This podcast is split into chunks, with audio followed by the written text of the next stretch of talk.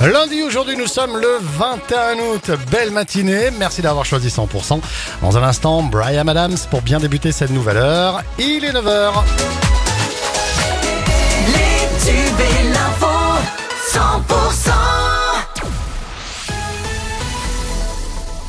Bonjour Boris. Bonjour Karine, bonjour à tous. La vigilance orange canicule continue aujourd'hui sur l'Hérault. Le soleil s'annonce brûlant ce lundi avec jusqu'à 42 degrés annoncés cet après-midi, notamment à l'Odève. On en reparle dans la météo à la fin de ce journal. La vigilance orange canicule qui intègre ce matin un 50e département français, la Charente-Maritime. 18 départements sont en vigilance jaune. Sur le reste de l'Hexagone, des records absolus de température risquent d'être battus, notamment demain vers la vallée du Rhône. Rêve parti à Joncel, près de l'Odève. Une nouvelle fête non déclarée a eu lieu ce week-end. Les fêtards sont arrivés vendredi soir et devraient repartir aujourd'hui dans la journée. Au plus fort de la fête, ils étaient environ 2000. C'est la deuxième rêve partie en quelques jours dans ce secteur.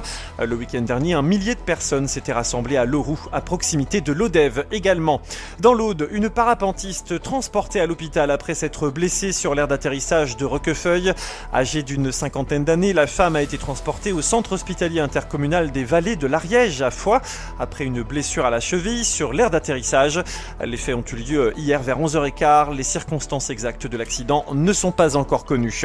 Ivre, il donne un coup de poing à un gendarme. Ce dimanche vers 3h du matin, les gendarmes sont intervenus pour un début de rixe concernant une trentaine de personnes sur la place de la Libération à Moggio. Euh, Sur place, l'un des belligérants, plus excité que les autres et alcoolisé, s'en est pris à un gendarme et lui a porté un coup de poing au front. Un acte qui l'a conduit directement en garde à vue et cellule de dégrisement. Euh, Suite à la ponte d'une tortue kawan sur la plage de Marseillan, le périmètre de protection a été vandalisé. Euh, Dans la nuit du 18 au 19 août, des personnes se sont introduites dans l'enclos de protection du nid. Euh, Ce type de délit est punissable de 3 ans d'emprisonnement et 150 000 euros d'amende. Au vu de ces événements, désormais, une équipe municipale et des bénévoles surveillent maintenant les lieux 24 heures sur 24 et ce jusqu'à l'éclosion des œufs. Un bus équipé d'un porte-vélo transporte les cyclistes le long de la voie verte au départ de Bédarieux. La voie verte de Bédarieux à Mazamet compte 75 km. Sur une partie du trajet, il est possible pour les cyclo-randonneurs d'emprunter un bus équipé de racks à vélo pour euh, revenir au point de départ.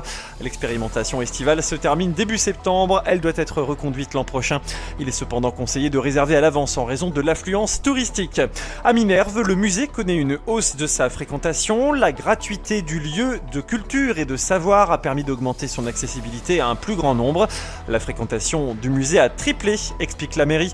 D'ailleurs, en plus des visites programmées, une exposition temporaire intitulée Au fil de l'eau, moulin hydraulique du haut bassin de la Cesse est visible jusqu'au 30 septembre, et ce au premier étage du musée.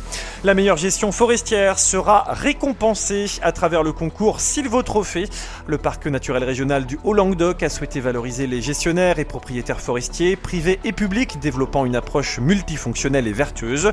Pour être éligible à ce concours, la parcelle forestière candidate doit répondre à plusieurs critères, euh, comme la localisation ou la superficie. Les inscriptions doivent se faire avant le 31 août auprès de la chargée de mission au parc. On passe à l'actualité nationale. Le convoi de l'eau parti vendredi des Deux-Sèvres contre les méga-bassines a fini par causer des dégradations ce week-end dans la Vienne. Des participants sont accusés d'avoir dégradé un green de golf. Le convoi a été stoppé euh, par la gendarmerie pour procéder à des contrôles.